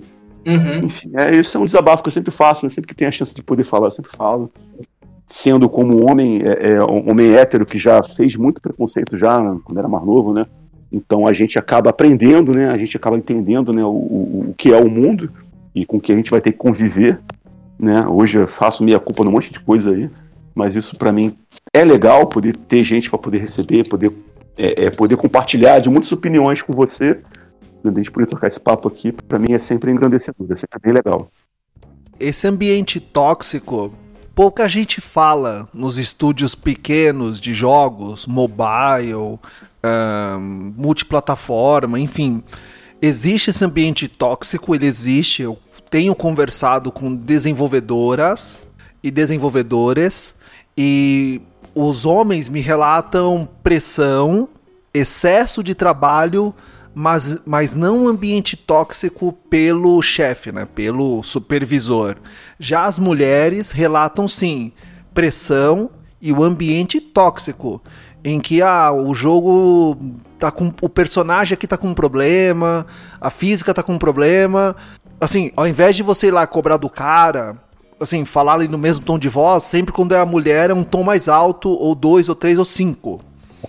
E é um ambiente tóxico que ele é muito mais direcionado para a minoria, os LGBTs que mais e mulheres. Ah, isso é muito verdade, sim. Essa e... disparidade acontece mesmo. Geralmente, a gente. Na, na, a, existe a Rádio Peão, né? Aí a gente da Rádio Peão LGBT, né? Aquela coisa mais seccionada. E a gente tem essa visão, sim. Além disso, tem essa questão de tipo a gente percebe também essa broderagem, por assim dizer, né? Tipo, o cara, o homem hétero, por assim dizer, tem experiências diferentes dentro da indústria, não só de jogos, de TI, mas assim, em geral, né? Mas né, né, na indústria de jogos é bastante acentuada essa diferença, assim, não só de oportunidades, mas também de tratamento. Isso é muito real. Eu entendo ainda que o pior do que isso ainda é você ter que aceitar essa situação porque você precisa trabalhar. Porque você agora é novato na indústria dos jogos, isso conversando com desenvolvedores. É, você precisa trabalhar. Primeiro, porque você precisa se sustentar. Muitos desenvolvedores uh, eles saíram. Você é do Rio Grande do Norte, por exemplo. É, o, o, mercado, assim, onde tem mais oportunidades, pelo que eu tenho conversado, é São Paulo, Rio de Janeiro e Paraná. Existe, existe na Bahia, tem em Pernambuco, uh, tem no Mato Grosso, mas o, o, o as maiores mesmo estão nesse, nesse corredor, né? O, é, São Paulo, Rio de, Janeiro, Rio de Janeiro, São Paulo, em Minas tem, mas é pouco, Paraná tem, porque tem uma universidade lá focada em desenvolvimento de jogos, acho que é a Universidade Federal do Paraná. Uhum. Uh, mas as pessoas, elas geralmente se deslocam dessas áreas, onde Rio Grande do Norte, Acre, Roraima, Rondônia, e vêm viver aqui. E o custo de vida em São Paulo é muito alto, o custo de vida no Rio de Janeiro é muito Nossa. alto, o custo de vida no Paraná é uhum. é muito alto. E, e, você tendo que. E, e, e, geralmente essas pessoas acabam aceitando esse tipo de situação porque precisam se sustentar, precisam trabalhar e precisam preencher o seu portfólio para demonstrar para outros estúdios, olha, já fiz isso, fiz aquilo, tal, buscando outras oportunidades. Só que isso não é do dia para a noite. E, e, e sabe, e é uma canalice gigantesca dessas pessoas, porque elas sabem disso. Esse supervisor, esse, esse líder de, eh, de projeto, ele sabe disso. E ele faz de propósito mesmo, porque ele fala: olha, beleza, você, você não está contente? Tem mais 100 pessoas lá, lá fora querendo o seu, seu, o seu cargo. Tá afim? Não tem problema, amanhã já vai aparecer outra pessoa aqui. Para mim é indiferente. É uma canalice gigantesca. Eu sempre falo aqui no, no podcast, converso com pessoas que a pessoa ela não nasceu, ela não acordou um dia, ah, eu vou ser racista hoje. Ah, eu vou ser homofóbico. Ah, eu vou ah, eu, eu, vou, eu vou agredir, eu vou agredir um homossexual na rua. Eu vou. Não, pe... não, isso não existe. A pessoa, ela é. Ela é preconceituosa, ela é racista e ela é machista também. E, e isso é da pessoa. Pessoas que conseguem compreender que erraram e tentam mudar, infelizmente são poucos. Mas o, o exemplo do Mil Grau, é, ele vai ser sempre o melhor exemplo de, de tipo de pessoa que você não pode ser e do tipo de pessoa que a gente não quer aqui no, no podcast. Eu não quero ter no Twitter, não quero ter em nenhuma rede social, que é o cara que ele ser reaça, ele ser preconceituoso, ele ser racista, ele ainda consegue ganhar dinheiro em cima disso. As pessoas ainda, ainda pagam para que ele continue sendo assim. Isso é muito triste. Eu entendi o que o Giovanni quer falar, que tem gente que, é, é, é que quer chamar pela polêmica, né? Quer dizer, quer, quer pegar, né? Pela polêmica, né? Só para gerar uma polêmica, gerar um, um estardalhaço, assim, da, da pessoa trans, da pessoa travesti. Né? E a gente aqui não fala Gamercast, não. A gente está interessado no seu trabalho, na sua história também, óbvio, que é muito importante, né? E como ser humano mesmo, né? Vamos falar com você como ser humano. É, é, eu já vi uns vídeos desse de react, né? Da, da pessoa falar lá, né? E o, e o convidado, né? Que era uma pessoa trans uma pessoa travesti, se sentia muito desconfortável. Né? E é esse tipo de coisa que a gente não quer fazer. Tanto que eu falei, que é para a pessoa se sentir totalmente à vontade, né, para poder dar uma entrevista com a gente, assim, de boa, para ele se divertir, para ele trocar ideia aqui. Que o Fala Gamercast é isso, né? Ele é um bate-papo, a gente tem o nosso compromisso, tem a nossa é, responsabilidade, né? Mas, é, é, acima de tudo, é um, um, um canal. Né? Eu conheci você aqui, né? conheci já um tanta, tanto de gente que já veio para cá, que já passou, já conversou com a gente, né? E é isso. Para a gente é, é, é, é, um prazer. É um prazer poder te ajudar a divulgar o seu trabalho, poder te ajudar a poder escutar a sua história, poder compartilhar a sua história com os outros, né? O pessoal que vai escutar, que vai se identificar com você, vai se identificar com a sua luta, vai se identificar com a sua sexualidade, vai é, é, é achar algum ponto em comum, né? isso aqui é interessante, isso que eu gosto. Por isso que eu sempre estou aqui disposto, né, para gravar um podcast para isso mesmo, para poder me divertir, conhecer gente e trocar ideias e aprender, né? Principalmente, principal para mim é isso, é aprender. E Porque furar, a gente nunca, nunca para de aprender. e furar, Furar a bolhas. bolha. Furar a bolha, com certeza. Eu, eu agradeço a oportunidade de vocês me chamarem, terem um interesse. Tipo, é, eu, eu fiquei mal feliz quando você falou, ah, vamos fazer um podcast e tal. Eu, tipo, foi no, no, no post que eu tinha acabado de atualizar no Twitter, né, do fixado e tal. E eu fiquei muito feliz de ter sido de pessoal, uma coisa minha, assim, não necessariamente pelo trampo e tal. Isso é legal. Inclusive, quem quiser me seguir, arroba taube underline one. E fazer o jabá, né? Você falou pra fazer jabá. E... Claro, pô, tô seguindo, tô seguindo lá já. E tipo, quando, quando a pessoa clica, tipo, o meu navegador é em inglês, então ele detecta os meus tweets em português e aparece para mim para traduzir para inglês automático, né? O botãozinho. E toda vez que eu clico lá, quando o tweet meu tem escrito a palavra travesti, ele traduz para transvestite. Só que quando essa tradução acontece, todo esse peso, esse valor histórico se perde, porque a pessoa que vai ler não vai saber desse peso, desse valor histórico, ela não vai entender por que, que eu usei essa palavra em vez de trans woman. Então, Uhum. Quando eu vou escrever diretamente no inglês, ou para dependendo, dependendo de com quem eu vou falar, né? Porque, por exemplo, é, recentemente, tipo, eu, eu estou no meio de uma mudança, né? Tipo, quase não deu certo eu vir fazer o podcast hoje, né? Você sabe, eu tava falando no, Uhum. e, tipo assim, no meio de uma mudança, finalmente consegui um AP legal. Mas há um tempo atrás, eu meio que passei por uma transfobiazinha no, no processo de alugar o apartamento. Porque, tipo, eu coloquei na minha apresentação, foi uma, uma coisa feita através do quinto andar, né? Mas eu não considero que o quinto andar teve responsabilidade na transfobia que ocorreu. Apesar de o quinto andar também não ser uma empresa que tem nenhum tipo de ferramenta para que isso não aconteça. Então, tipo, culpa no cartório também. Mas o que aconteceu foi que eu estava muito interessada nessa casinha lá no bairro da Saúde, aqui em São Paulo. E eu fiz todo o processo, só que numa das etapas você tem que colocar uma breve apresentação em texto. E nessa apresentação eu tinha colocado, né, que eu sou travesti, etc.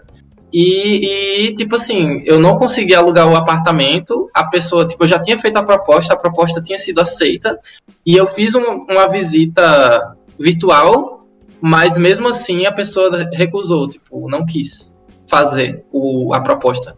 E eu fi, a, a certeza maior que eu tenho de que isso foi uma motivação, foi transfóbica, é que, tipo, por sorte, a visita que eu fiz foi virtual, no sentido de que foi um uma corretora lá no apartamento fazer a visita em chamada de vídeo comigo. E tava ela e a própria apartamento. E ao final da visita, tipo, a corretora que foi lá era uma senhorinha, então ela tipo assim, dava para perceber que ela não tenha tanta habilidade assim com tecnologia. E o que foi que aconteceu? Por que, que eu digo isso? Porque no final da chamada, ao invés dela desligar a chamada, ela minimizou a chamada, era uma chamada de WhatsApp, né? E aí a chamada continua, era, era uma chamada vídeo e áudio, né? Mas aí no que ela minimizou a chamada, ela nem percebeu. E aí ela guardou o celular na bolsa, continuou a chamada. E aí eu tava ouvindo tava rolando de papo, enquanto ela tava, acho que ela devia estar esperando o Uber, alguma coisa assim.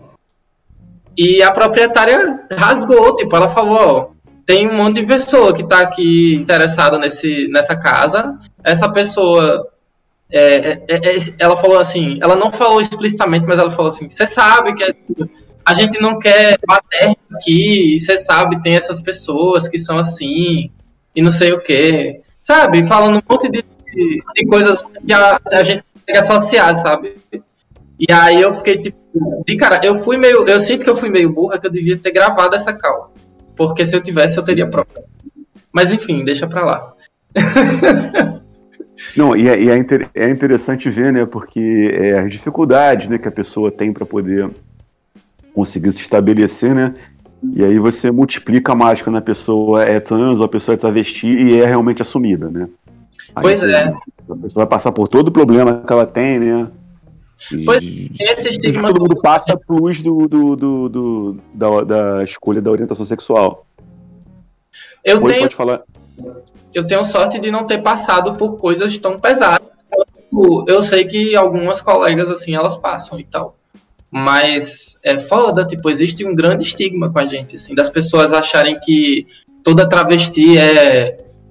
Tipo assim, não que isso seja errado ainda por cima. Tipo, mas as pessoas associam muito de que toda travesti é trabalhadora do sexo, sabe?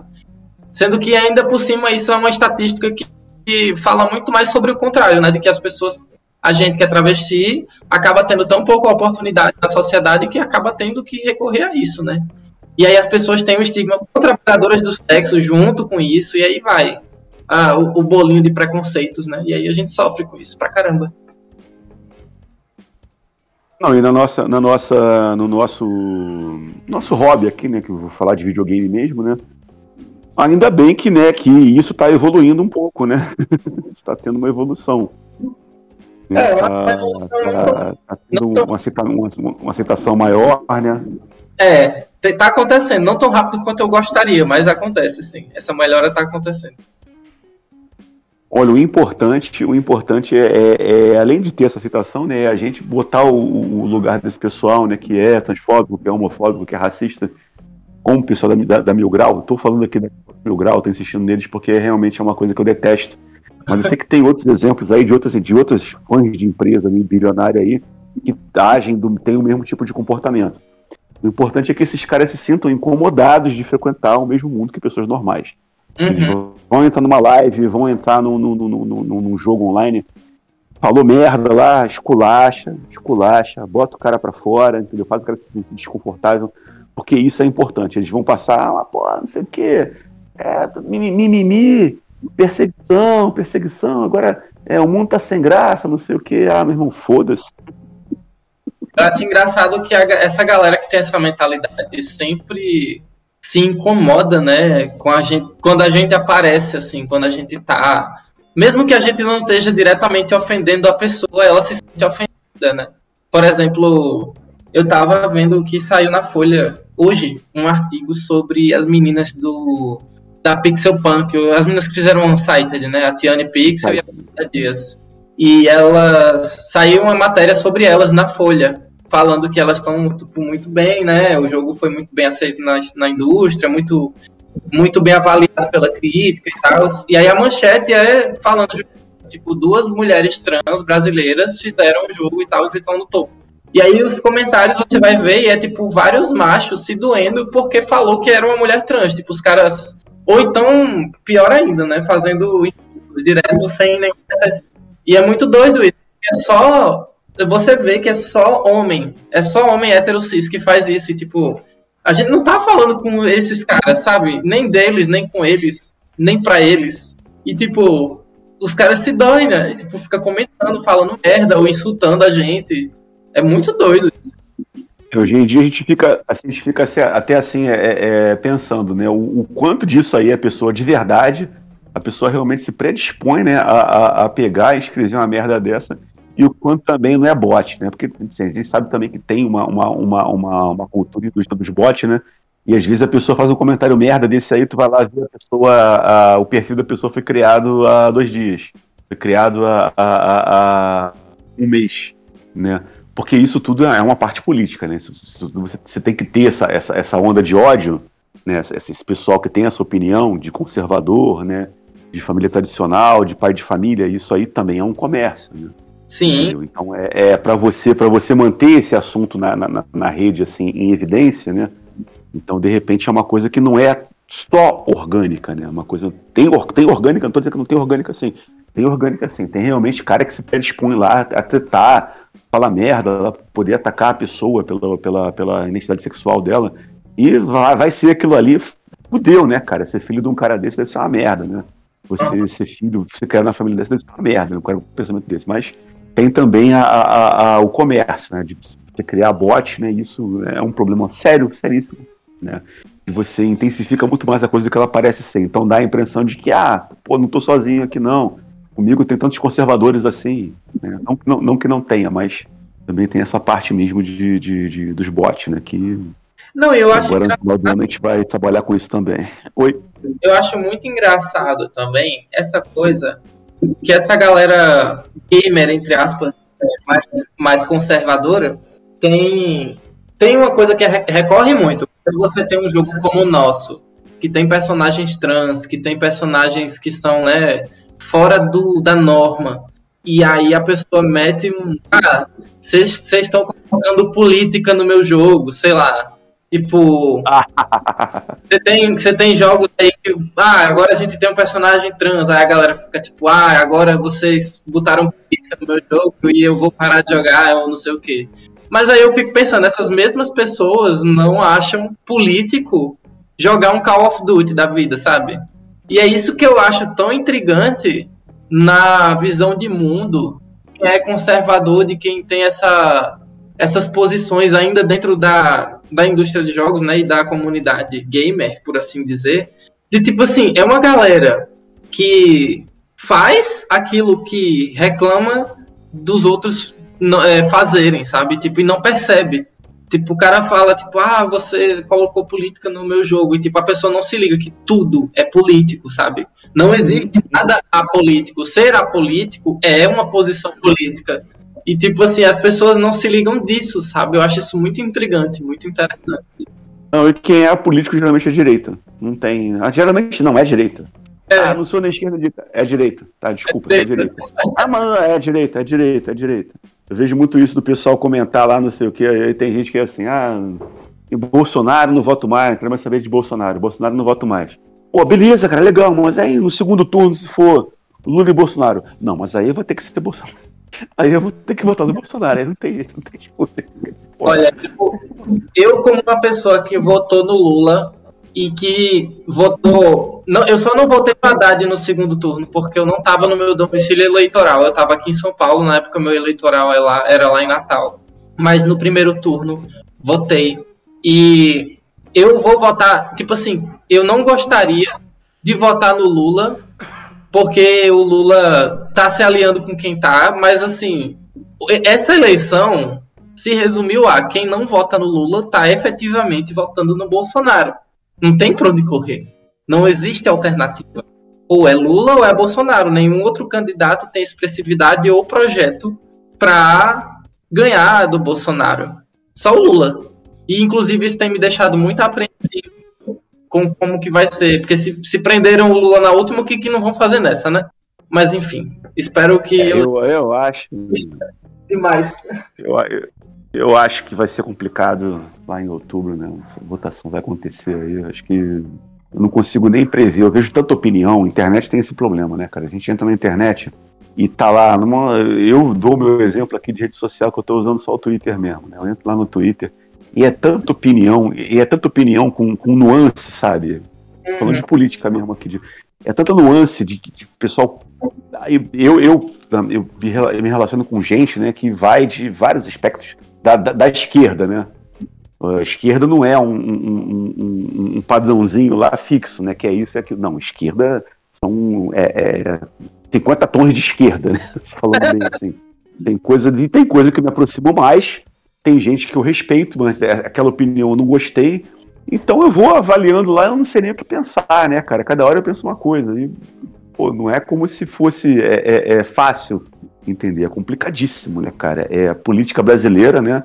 Ah, sempre foi complexa, sempre foi complexa, né? Mas parece que é de 2014, né? Desde que teve as jornadas, né?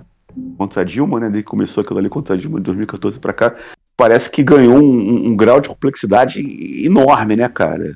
Enorme, né? Por exemplo, você tinha o 2013, 2014 contra Dilma, tu tinha o pessoal em peso nas ruas, né? O pessoal todo. E o pessoal tinha lá pessoal também apoiando a Lava Jato, né? Tirando foto com bretas, né? falando bem do Moro. É. Parte desse pessoal tá até hoje, né? Tem, tem gente do pessoal.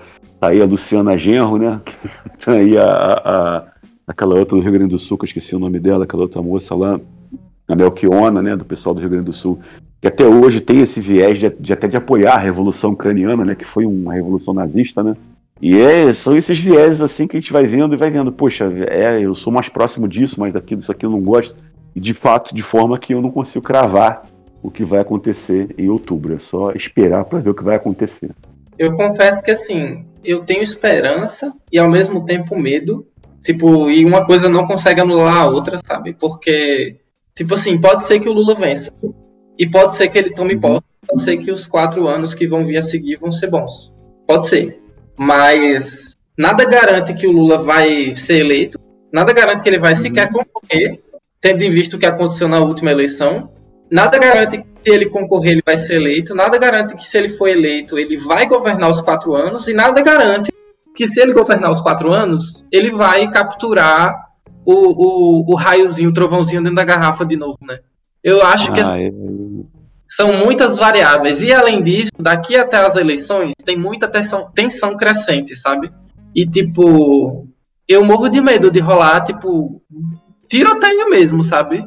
Tiroteio, atentado, tudo, todo sortilégio de coisa ruim, eu tenho medo que aconteça. Eu só espero muito que não aconteça, sabe? Tipo, batendo na madeira para não acontecer. Mas, nossa, muito medo eu tenho.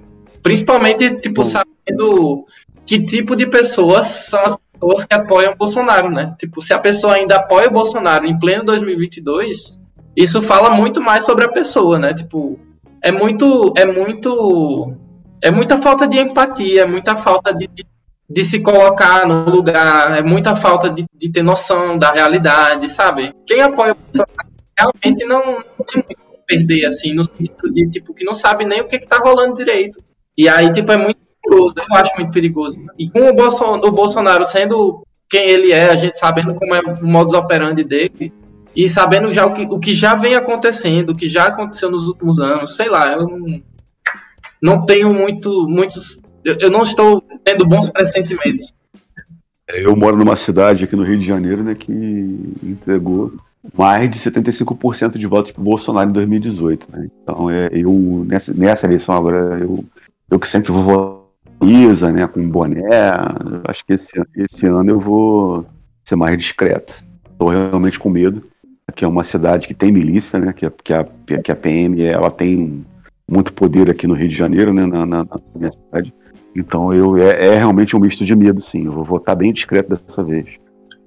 Pois é, e isso é que é foda, né? Tipo, não é, não, a gente não tá numa situação de honestidade. Tipo, não vai ser uma eleição honesta. De forma nenhuma vai ser uma eleição honesta.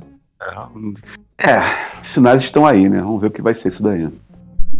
O negócio é não baixar a cabeça, é se juntar com os nossos, sabe? Formar redes e, e sabe, tipo, voltar para o que a gente deveria sempre, que é tipo formar comunidades e estar tá sempre discutindo e sabe, tipo, mostrar que dá para fazer isso, sabe? Eu acho que daqui para o fim do ano a gente tem bastante trabalho a fazer como quem é, quem é e se identifica de esquerda, né? E que sabe que vai votar no Lula para poder, né, fazer frente, né? Tudo isso a gente tem bastante trabalho a fazer. A gente não pode ficar na nossa cabecinha, sei lá, pensando assim, ah, eu vou vou, em outubro eu vou lá votar, dar perto 13 na urna e tá tudo certo. Tipo, não é só isso, sabe? Tem muito mais a se fazer, porque senão a gente não consegue. A gente vai. Existe a, a gente é, sofrer exatamente o que aconteceu na eleição passada, que mesmo tendo todo aquele trabalho de virar voto, era tarde demais. Né?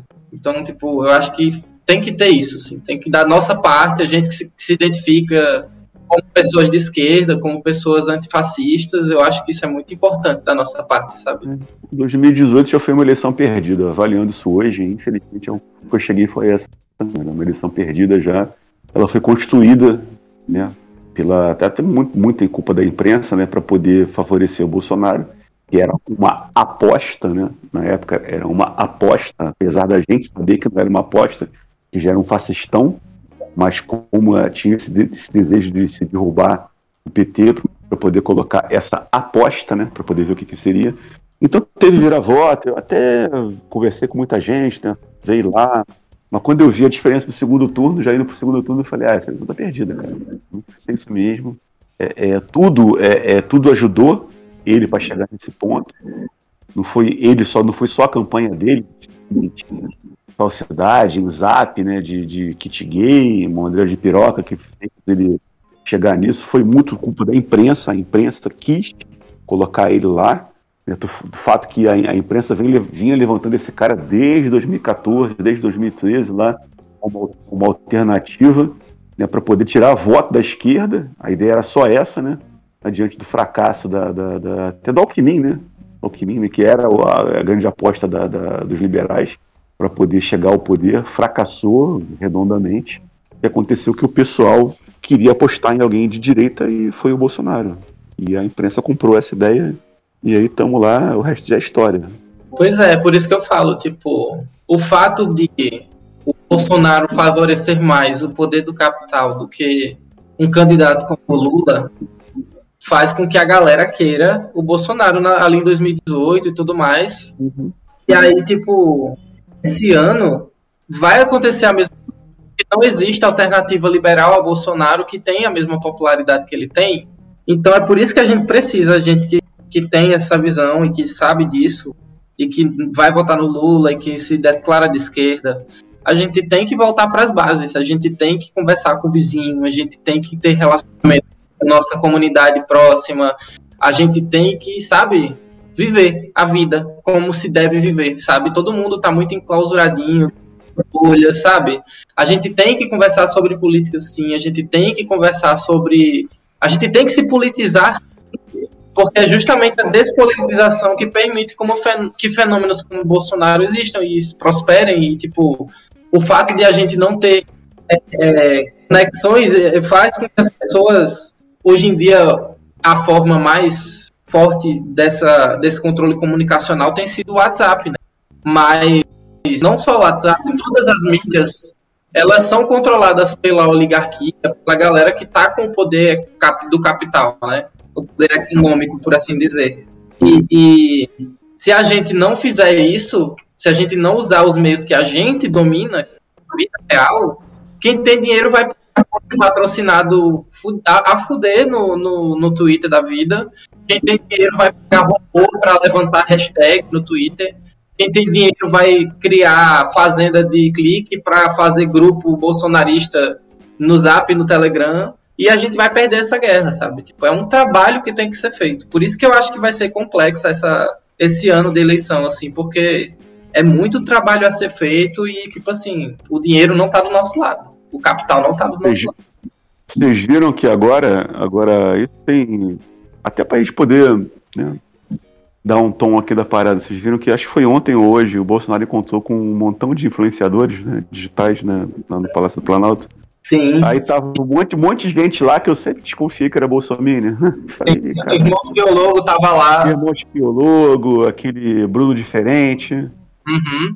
Vários. Esse pessoal, o Zóio, tal de Zóio, que eu nunca ouvi falar, procurei até saber quem é esse cara.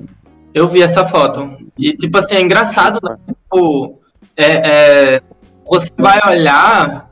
Eu, eu, como uma pessoa que nasci e tive uma criação inicialmente como um, um, garoto, então as coisas que me eram apresentadas, elas tinham um, um viés ainda mais, né, tipo machista e tudo mais. Então eu fui uma pessoa de consumir mundo canibal na minha infância. E, ah, eu também, pra caramba, pra caramba. Então, aí recentemente, acho que foi tipo dois anos atrás, 2020, acho que foi 2020. Aí eu falei, pô, faz tanto tempo, eu lembro que quando eu era criança eu ria muito disso mas eu não lembro direito, eu vou olhar. E aí, tipo assim, o mais puro nojo, vendo o mesmo conteúdo, né? Mas só que agora com escrito, com apurado, né? E a, a, aprendizado da vida e perceber que, tipo assim, a índole dessas pessoas sempre foi essa. O, as coisas das quais essas pessoas riem sempre uhum. foi essa. E é tipo, dar pra isso e perceber que, tipo, nossa. E é entender também que, como se a gente e a gente conseguiu gostar disso um dia, mas hoje a gente tem esse senso crítico e teve essa evolução, eu acho que talvez essa evolução esteja disponível para todos. Aí é uma questão de escolha, né? Qual lado que você fica também. É, a gente via lá, né? Bonequicha, é... a Valenda de Pau. Uhum. Morria de rir, compartilhava. Nossa senhora. Pois é, era, viralizava na época, né? É, é pra caramba. Agora, é, é, é o que eu falei, né? Você achar graça disso né? no passado, porra, cara, tranquilo, você nem tem, ninguém é perfeito, né? As pessoas são falíveis. Agora, depois de toda a conjuntura que a gente tá vivendo agora, você ainda achar graça nisso, aí tá perdido mesmo.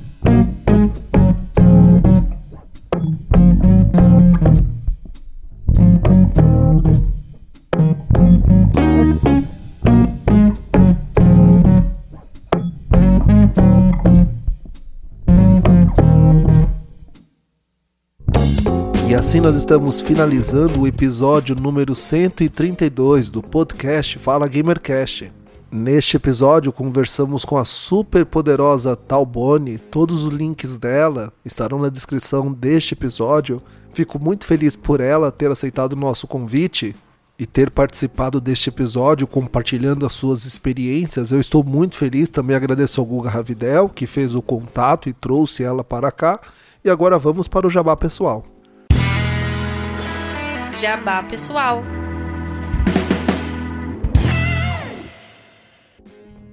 Opa, então, é, para quem quiser saber mais da minha vida pessoal e, ou profissional, porque eu misturo tudo lá, tem o meu Twitter, é arroba taube, underline one, olha só, tô misturando as coisas. Não? Meu Twitter é arroba underline one. Se vocês quiserem ver mais do meu trabalho, o site pessoal, que é taube.one, não precisa.com, é só taube.one no meu site. Quem gostar de joguinhos, Relic Hunters Rebels disponível aí no seu celular mais próximo. E é isso. Obrigada por me chamarem, gente. E é isso aí. Agora eu falei é isso quantas vezes? Tem que botar um counter depois. Tranquilo. Bom, galera, valeu gravar mais uma gravação excelente aqui. Eu saio um pouco mais sábio dessa gravação. Aprendi algumas coisas com a Talbone aqui. Fiquei muito feliz, muito realizado, né? E tô doido pra gravar de novo com ela aí, assim que tiver uma, uma oportunidade aí, a gente tem uma pauta interessante aí. A fama não suba a cabeça dela, né? Que eu prevejo muita fama para ela e que ela possa aceitar voltar a gravar com os pobres aqui, que é a gente do Fala Gamercast. É isso. É, é, é na base que eu gosto de estar. E obrigado pelos jogue. elogios todos, pela, pela, toda essa, essa, essa lisonjearia que vocês estão me fazendo. Eu fico até meio sem jeito. E joguem Relic Hunters, que é um joguinho muito bom. Vocês vão gostar, é bem divertido, é porra, maravilhoso. Enfim, valeu, pessoal.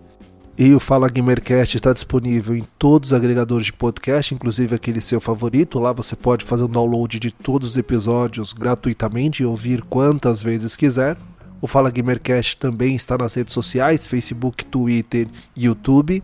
E continue colaborando, apoiando o Fala Gamercast, que é um projeto sem fins lucrativos, totalmente colaborativo, que visa trazer especialistas aqui, convidados de alto padrão, glamour e pessoas que realmente têm o que compartilhar na área dos games. Para você, caro ouvinte, que faz o download dos episódios, não continue divulgando, continue mencionando Fala Gamercast em redes sociais.